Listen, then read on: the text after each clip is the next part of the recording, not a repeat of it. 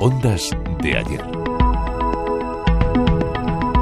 Radio Barcelona nació el 14 de noviembre de 1924. En conmemoración a este centenario que tendrá lugar el próximo año, Luis Segarra, periodista, amante de la radio y de su historia, publicará cinco volúmenes titulados 100 años de radio en Barcelona. La idea es que vayan saliendo uno detrás de otro. El primero, que sería el de correspondiente a Radio Barcelona, más todas las emisoras, digamos, que cuelgan de ahí, o sea, todas las radiofórmulas musicales, Ser Cataluña, etcétera, etcétera, y que, bueno, pues cada mes pues, eh, fuese saliendo uno hasta completar los cinco. Aunque a lo mejor eh, acaban saliendo los cinco a la vez, esto ya se me escapa un poco. Radio Barcelona es considerada un símbolo de la radiodifusión española y para muchos la emisora más antigua. En Barcelona fue la primera. En España hay la polémica sobre si cuál fue primera, si, bueno, la primera fue Radio Ibérica, pero esa queda un poco aparte.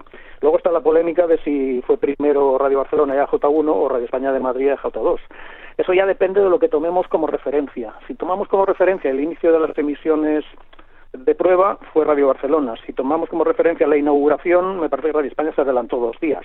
Entonces todo depende del, punto de vista. Y luego en Sevilla hubo una, también un poco así al, margen de, de, la reglamentación, que todavía no existía, que se llamaba 4XX, que luego acabó siendo el Radio Club Sevillano, que cronológicamente también se adelantaría a estas dos. La también conocida como EAJ1 hace referencia a los códigos de los radioaficionados, auténticos artífices del nacimiento de la radio, e por España, AJ por las estaciones de telegrafía sin hilos y 1 por ser la primera emisora con concesión legal para emitir. Los cinco volúmenes de 100 años de radio en Barcelona repasan el pasado y las peripecias que antañen los orígenes de la emisora. Bueno, esos momentos estaba todo por inventar, ¿no? Entonces es, eh, realmente interesante ver cómo van resolviendo los, eh, los problemas de, de cómo poner música, cómo ordenar a los músicos, cómo hacer conexiones con teatros, cómo fue la primera o las primeras retransmisiones de, un evento deportivo o, la primera vez que se utilizó un, micrófono inalámbrico. Por ejemplo, fue una entrevista con un, con un futbolista y el futbolista no se lo creía, se pensaba que le estaban tomando el pelo, ¿no? al ver que no tenía cable el, micro. O cómo se hizo la primera demostración del uso de un magnetófono, que fue en un programa así abierto cara al público y bueno, pues parece ser que, la gente quedó así como muy impresionada de, de, volver a escuchar minutos después lo que, lo que habían dicho minutos antes. A pesar de ser fundada por la Asociación Nacional de Radiodifusión en 1924, no tardó en asociarse con Unión Radio, que la compró cinco años después, en 1929.